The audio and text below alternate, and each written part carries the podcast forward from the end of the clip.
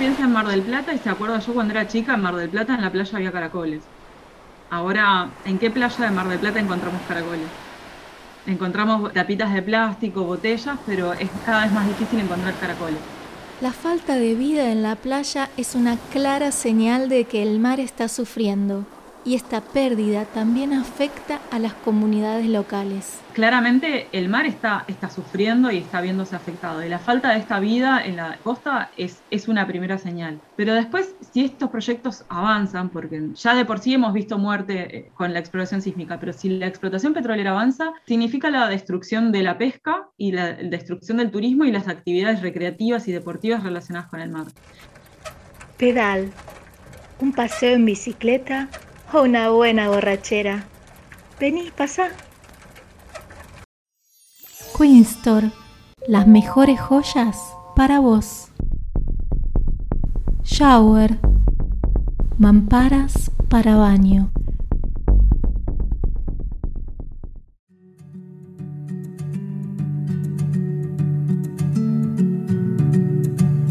Julieta Paladino es integrante de Ecos de Mar, y miembro de la Asamblea por un Mar Libre de Petroleras. Bueno, Ecos de Mar somos un grupo de personas que, básicamente amamos la naturaleza y empezamos a ver que faltaba un medio por el cual transmitir las problemáticas locales y también nacionales en, relación a lo ambiental. Pasaban muchas cosas y pasan todo el tiempo en nuestra ciudad y quedaban en el silencio o, no llegábamos a conectarnos porque es una, es una ciudad con una extensión enorme. Y fue así que a través de, por un lado, del trabajo así en las redes sociales, de difusión de todas las situaciones que se iban dando. Y bueno, faltaba eh, quizás un medio que empezara a, darle difusión a todas estas problemáticas, porque estábamos en distintos rincones de la ciudad, estábamos así como unos contando una historia, otros otra, otra problemática, otra otra, y faltaba, digamos, un poco de, de que en algún lugar eh, confluyeran todas las, todas las voces. Julieta y el equipo de Ecos de Mar están en alerta constante y trabajan para investigar y dar visibilidad a las imágenes que reciben sobre la pérdida de vida submarina en diferentes puntos de la costa atlántica. Estas pérdidas son provocadas por la inescrupulosa actividad de empresas privadas internacionales que no respetan las legislaciones vigentes en realidad fue como un llamado de alerta que empezó en el 2020, porque en plena pandemia ya la página existía eh, y nos empiezan a llegar mensajes de distintos puntos de la costa de Argentina donde nos mostraban la foto de una ballena muerta y en una semana aparecieron unas 5 o 6 ballenas muertas en distintos puntos de la costa.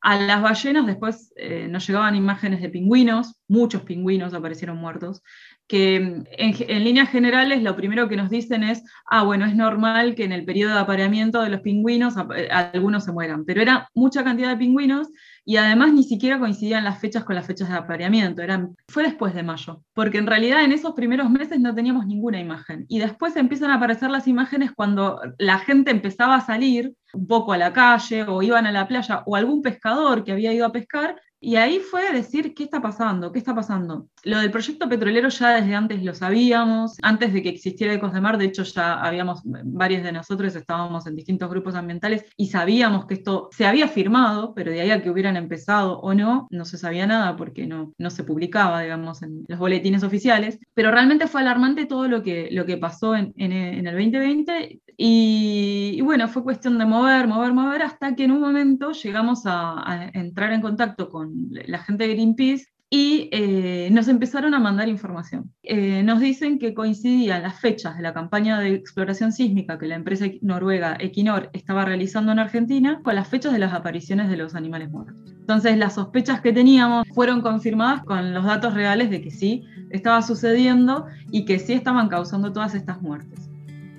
Una de las causas de la muerte de las especies marinas es la exploración sísmica.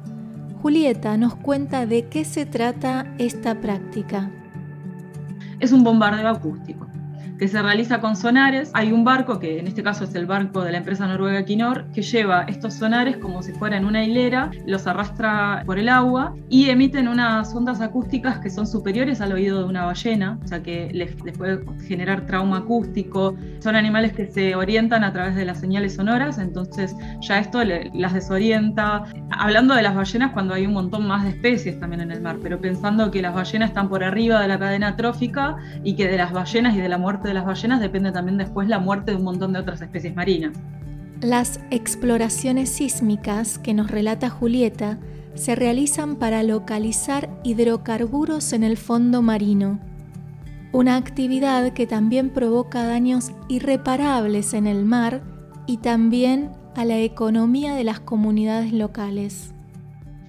Bueno, uno piensa en Mar del Plata y se acuerda yo cuando era chica en Mar del Plata en la playa había caracoles. Ahora, ¿en qué playa de Mar del Plata encontramos caracoles? Encontramos eh, tapitas de plástico, botellas, pero es cada vez más difícil encontrar caracoles. Esa es una primera señal de que, más allá de que justamente la, pesca ha depredado mucho, sobre todo porque sabemos que hay una problemática muy grande con barcos que vienen también de afuera, que no se respetan las legislaciones y todo, claramente el mar está sufriendo y está viéndose afectado. Y la falta de esta vida en la costa es una primera señal. Pero después, si estos proyectos avanzan, ya de por sí hemos visto muerte eh, con la exploración sísmica, pero si la explotación petrolera avanza, significa la destrucción de la pesca y la destrucción del turismo y las actividades recreativas creativas y deportivas relacionadas con el mar. Y hay veces que nos tildan así como de, dramáticos o de catastróficos, pero en todos estos años, que, que par de años que llevamos adelante esta investigación y todo, entramos en contacto con gente de Perú, de Ecuador, de Nigeria, de Sudáfrica.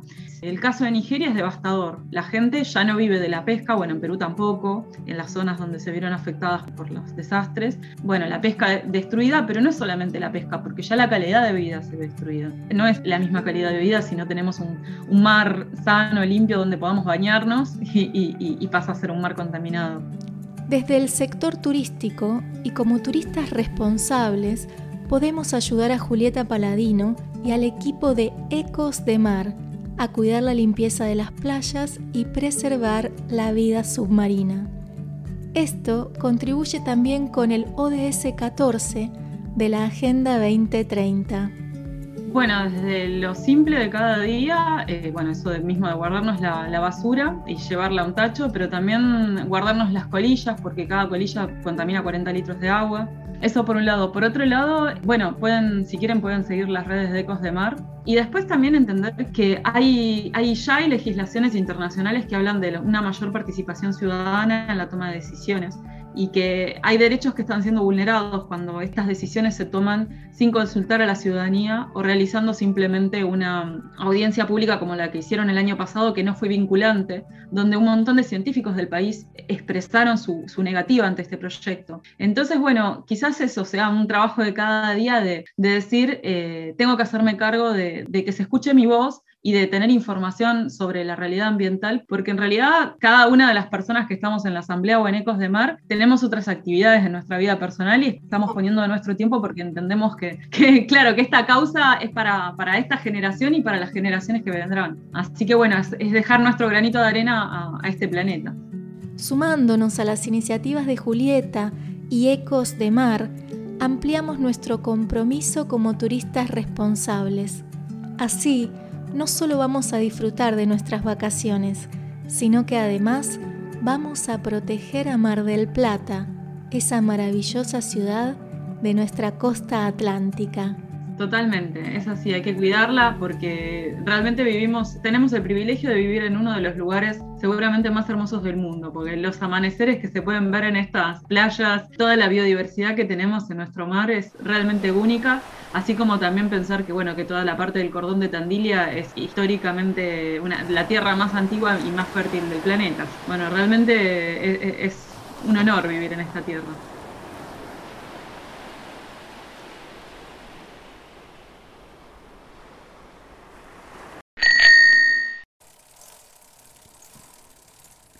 Los episodios de Pedal están auspiciados por Grupo 8, Shower y Queenstore. Podcastera María Luisa Braña.